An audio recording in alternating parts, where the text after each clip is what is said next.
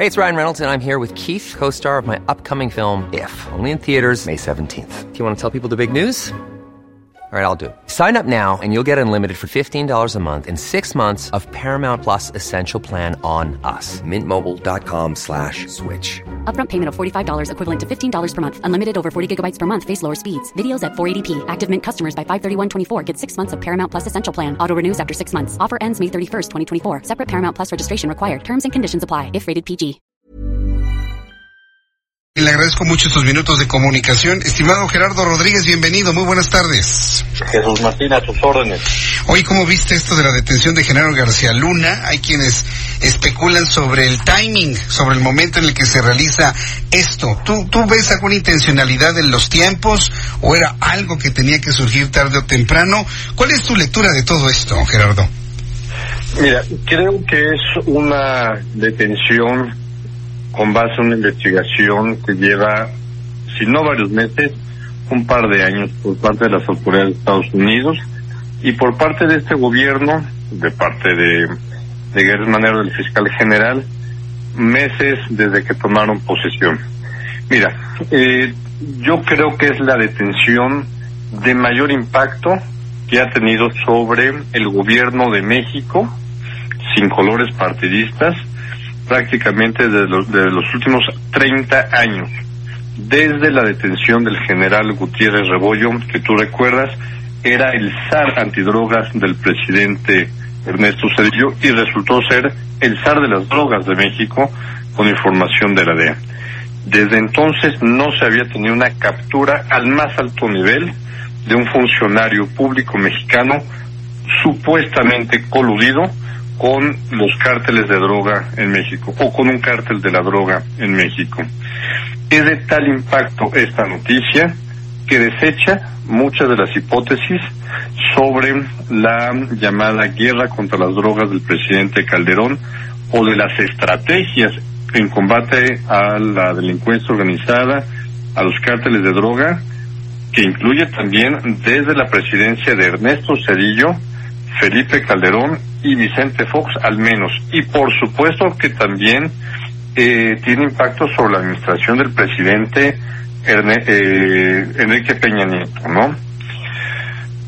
De ese nivel estamos hablando, Jesús Martín. Sí, ahora, eh, muchos han preguntado y sobre todo, a mí lo que me sorprendió ayer es que se, se, detiene a Genaro García Luna y automáticamente se vuelve viral el nombre de Felipe Calderón Hinojosa. ¿Tú crees que las eh, acusaciones que obran en contra de Genaro García Luna alcancen al expresidente de México?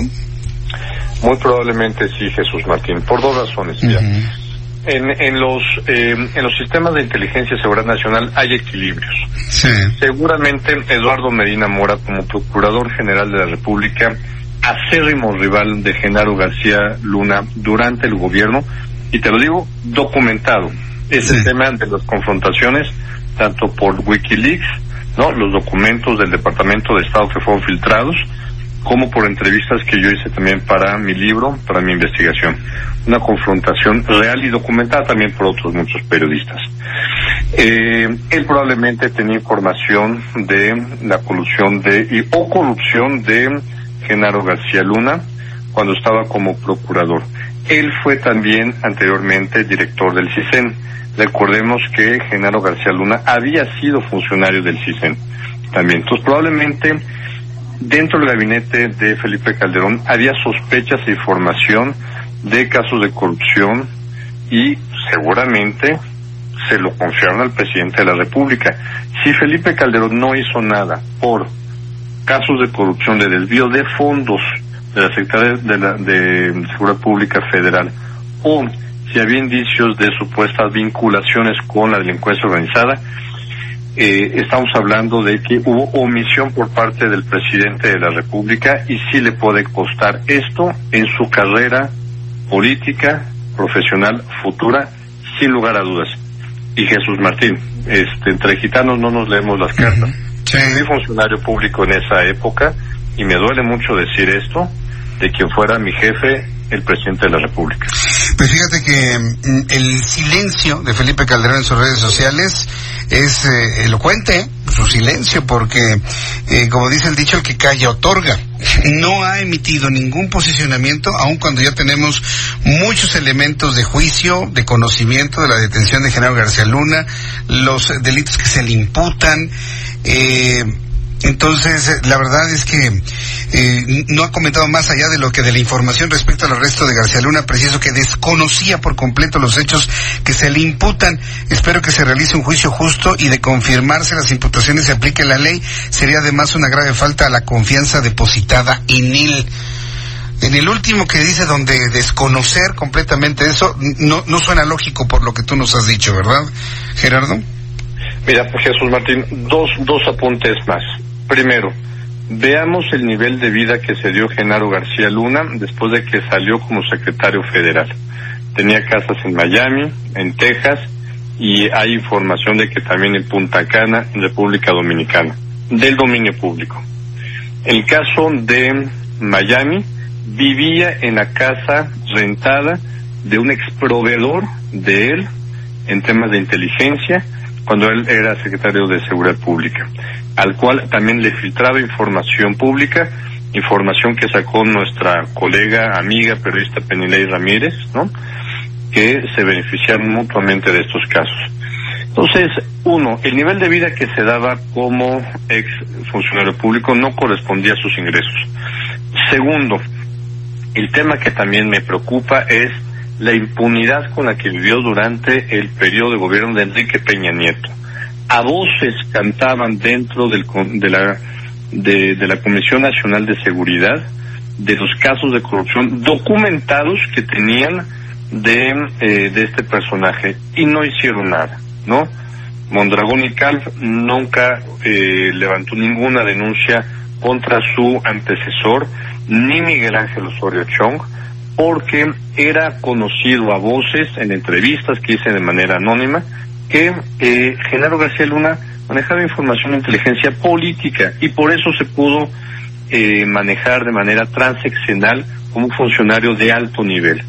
Pasó sin problemas de una administración priista de Ernesto Cedillo a una panista con Vicente Fox, a otra panista entre dos confrontados, Vicente Fox y Felipe Calderón, que le habrá dado de información eh, Genaro García Luna al ex candidato presidencial Felipe Calderón, que decidió nombrarlo su secretario de seguridad. En entrevistas también que, que, pude hacer, la gente te platicaba de que Genaro García Luna embelezaba al presidente Calderón, ¿no? Entonces, eh, muy complicado para muchos actores alrededor. No quiero decir más nombres de gente que puede estar involucrada en este caso. Pues Gerardo, yo te agradezco la, información, el análisis, el comentario sobre este asunto y veremos qué más surge sobre este asunto. Muchas gracias por este tiempo. Mi querido Gerardo, fuerte abrazo. Fuerte abrazo, Jesús Martín. Que te vaya muy bien. Hasta luego. Pues ahí tiene usted sorprendente ¿eh? todo todo este asunto. Ya la primera reacción de Felipe Calderón se había mantenido casi se había mantenido muchas horas en silencio. Ahora asegura que él no estaba enterado y eso es lo que finalmente llama poderosamente la atención, que no estaba enterado un presidente de la República, que le vendía espejitos Genaro García Luna al expresidente de México, pero finalmente él dice está del lado de la ley y de todo lo que puede ocurrir del lado de la ley.